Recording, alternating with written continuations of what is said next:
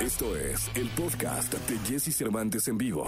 Esto es XFM y me da mucho gusto. Este, este es un programa que, que, siempre presenta artistas, personajes, comunicadores, creadores y me da mucho gusto tener hoy a uno al que de verdad sigo, de verdad consumo de hace un buen rato. Yo lo conocí, bueno, lo conocí en la red y luego alguna vez que tocó Desierto Drive en uno de los eventos de EXA, eh, ahí andaba y lo saludé, le dije, ¿qué onda? ¿Cómo estás? Y la, la, Iba con Arturo y con Ricky y pues ahí tuve la oportunidad conocerlo y de invitarlo. Ha pasado una pandemia y apenas pudimos juntarnos y se los pude traer acá a la radio. Roberto Martínez, ¿cómo estás? Muy bien, Jessy, muchas gracias por la invitación. Sí me acuerdo de, de ese evento ahí en, en, en, antes de la pandemia, en el primer show justamente de los de Desierto Drive, que ahí nos conocimos. Yo también ya te tenía ubicado porque la verdad es que eh, para mis creativos muchas veces te uso de referencia, o sea, agarro tus entrevistas para como que construir las mías y pues un gusto por fin coincidir y estar aquí en este programa. Oye, cuéntame cómo, cómo, cómo es que se ha construido todo esto que hoy es una marca, que es creativo y todo esto que hoy es un comunicador serio en cualquier formato que es Roberto Martínez. ¿Cómo, cómo, cómo nace la historia? Pues el proyecto, el proyecto específicamente creativo lleva como cinco años. Este es un proyecto que empecé en un, me acuerdo, en un, en un noviembre del 2015. Este, yo empiezo a invitar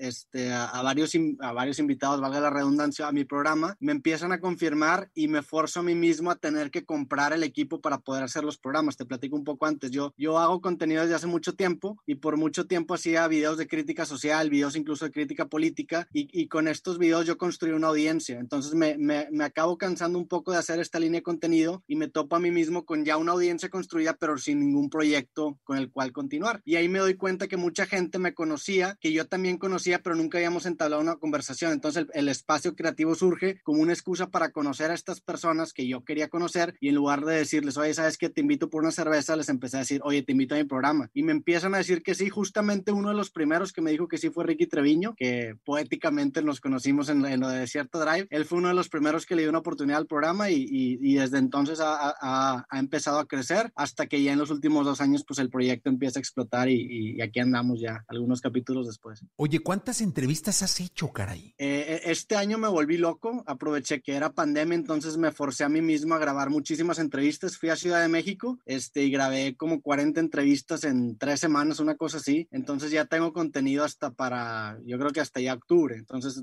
a veces ahí con, con la gente que trabaja conmigo les digo que si me muero mañana, pues en redes me muero hasta octubre. Entonces ya, yo creo que ya voy por las 160 eh, entrevistas de creativos solamente. Oye, cuéntame algo, eh, ¿qué requisito debe tener alguien para estar en tu creativo? Es decir, eh, en, en, tu formato, en tu concepto. Pues yo, yo me he dado cuenta, obviamente te mentiría si te dijera que, por ejemplo, la audiencia o el tamaño no importa, pero la verdad es que con, conforme han pasado los capítulos me he dado cuenta que la calidad de la conversación siempre es mayor al tamaño del invitado. O sea, tú puedes invitar a alguien que tenga muchísima audiencia y que no genere tan buena conversación y no va a servir o no va a conectar tanto con alguien que a lo mejor no tiene tanta audiencia, pero genera una muy buena conversación. Yo la audiencia como, por ejemplo, el físico de una persona a la hora de invitar, que a lo mejor si tiene muchos números, pues te atrae a primera vista, pero ya cuando la empieza a conocer y empieza a platicar, pues ya si, si la persona no tiene la suficiente sustancia, no va a estar tan bueno como un creativo de a lo mejor alguien mucho menos conocido, pero que tiene mucha plática. Y en ese sentido, por ejemplo, yo, yo hago clips de todas mis entrevistas y los clips son los que acaban haciendo que crezca el proyecto y los clips no, realmente no les hacen mucho caso a quién está hablando, sino a qué se está diciendo. Entonces, definitivamente, primero lo primero que me atrae es a lo mejor quién es esa persona, qué es lo que hace y lo que me hace ya como ahora sí intentar consolidar el capítulo es que yo vea que puede ser una conversión interesante. Yo creo que persigo lo interesante y, y eso ha sido como el motor del programa. Oye, tú eres de los pioneros, pero hoy reza la leyenda que la tomé de Twitter por ahí, que hay más mexicanos con podcast que vacunados. Es decir, sí. explotó el mercado del podcast. ¿Qué opinas de todo esto que ha pasado con, con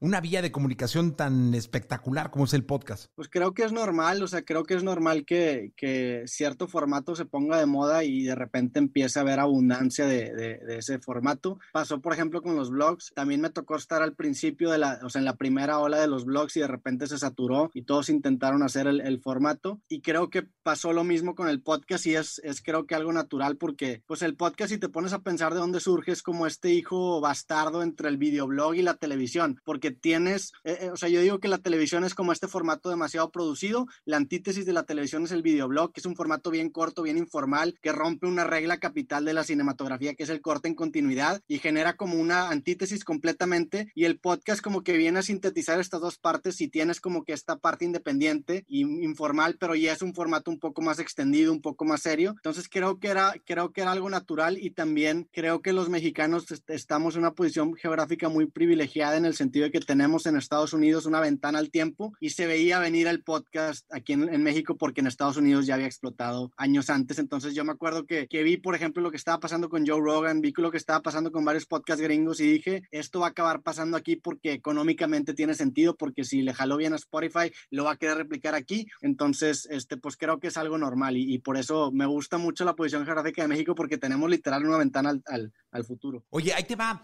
Eh, iba yo entrando al cuarto de uno de mis hijos y veo un libro que dice creativo y dije, no, hombre.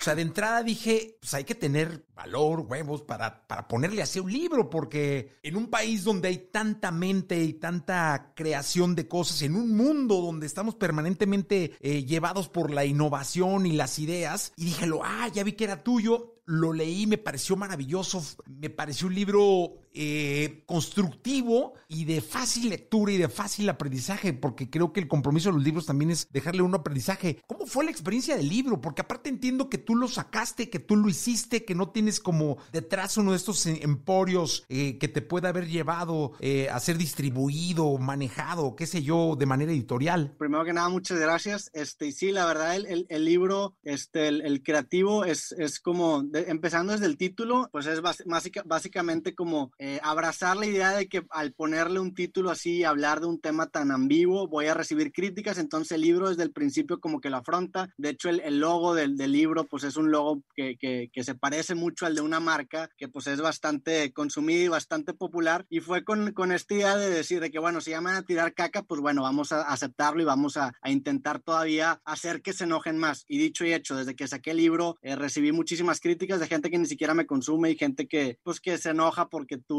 dicen que, o sea, te, te dicen que eres muy soberbio por intentar tipificar el, el, el, proceso creativo. Y la idea del libro también es jugar mucho con eso. O sea, entiendo que la creatividad es algo demasiado ambiguo y el jactarme yo de tener la, la clave para poder encapsularlo, pues es absurdo. Entonces, el libro es como muy juguetón, el libro es muy playful. Por ejemplo, el libro se llama Creativo 100 consejos para vivir de tu arte y ni siquiera son 100 consejos, son más. Y es como que esta idea de decir que la creatividad no respeta como que estas fronteras que tú le pones. Y aparte hay, con, hay consejos dentro del libro que son contradictorios, porque más, más como verlo como un, una, una guía o una regla de, de absoluta sobre la creatividad, yo lo veo más como un manual de jugadas, o sea, como, como cuando tú eres un coreback y hay ciertas jugadas que aplican para ciertas situaciones, creo, creo yo que el libro te brinda como ciertos acercamientos que funcionan en ciertos casos y otros contradictorios que funcionan en otros casos. Entonces, pues fue un experimento bien bonito porque honestamente no sabía yo que iba a publicar un libro. Yo, yo siempre que anoto, o sea, siempre que escucho algo o veo algo que me llama la atención, yo lo anoto en mi celular. Entonces empecé a coleccionar muchas notas que tenían como que esta, pues este factor común de la creatividad y, y, y como que empecé a acumular demasiados y dije, ¿sabes qué? Tengo que hacer algo con estas notas. Las pongo en un documento de Word, las empiezo a trabajar, empiezo a hacer artículos y de repente me topo este, con, con un documento de 30 mil palabras que empiezo a acomodar y digo, bueno, esto va a ser un libro. Y así surge creativo. O sea, es, es, y ahorita que estoy a punto de sacar mi tercer libro fue muy similar. O sea, yo colecciono ideas que no sé de qué se tratan. Una vez que llego a 100 ideas, que es como mi número mágico corto, y luego le rezo a los dioses de la creatividad que yo le pueda encontrar una narrativa para poder vendértelo como un producto que parece premeditado. Entonces así, así surgió el libro y, y también opté por distribuirlo en la vía independiente porque este, me gusta mucho, porque me, me obsesionan los procesos creativos y por eso surge el programa creativo y porque realmente me gusta mucho la idea de, de, de sumergirme en todo lo que conlleva crear una pieza de arte. Este, hay, hay, una obra, de hecho, que sale en el creativo que me gusta mucho que se llama A Box with a Sound of Its Own Making, que es de un artista que se llama Robert Morris, que yo me acuerdo cuando la vi me voló la cabeza. O sea, la obra es una caja de, de madera y, y, tú entras y solamente está la caja de madera y adentro de la caja de madera hay una bocina y esa,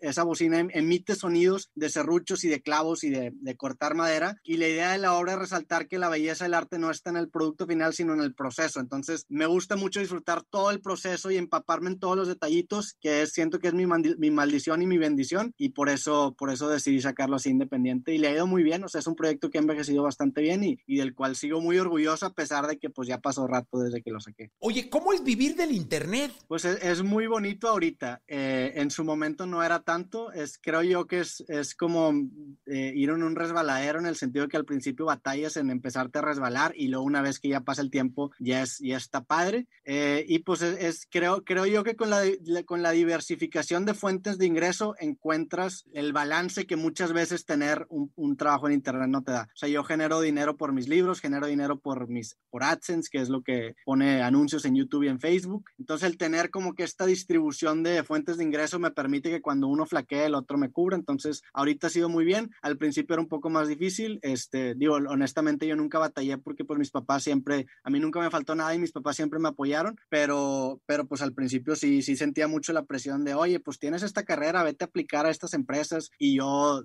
pues por una terquedad y por una creencia en el proyecto dije, no, por aquí le tengo que dar hasta que funcionó. Oye, ¿y nunca te han ofrecido hacer tele o, o hacer radio o, o irte a, a, los medios convencionales? Sí, sí me han, me han ofrecido, pero batallo mucho en, en, en, en trabajar en equipo y en, en que me digan, es que soy un obsesionado con los procesos y, y, y me gusta, yo ya, ya he sistematizado un poquito la forma en la que trabajo. Primero es yo me sumerjo en todo, después sistematizo mediante la programación y después delego. Entonces ya encontré mi modus operandi, así lo hice con mi tienda en línea, así lo estoy haciendo ahora con el podcast, entonces, y, y, la neta me gusta, o sea, me gusta tener la libertad que tengo, por ejemplo, en mi podcast en el que podemos hablar de cualquier cosa, desde temas religiosos hasta experiencias psicodélicas, hasta lo que sea, y me gusta esa frescura de, del formato. Oye, ¿puede haber alguien ahorita que nos esté escuchando en la radio y que nos esté diciendo, bueno, pero ¿qué carajos es un podcast? Yo te preguntaría, ¿qué es para Roberto Martínez un podcast? Un podcast eh, es una conversación entre dos personas que a diferencia de una entrevista, creo yo que,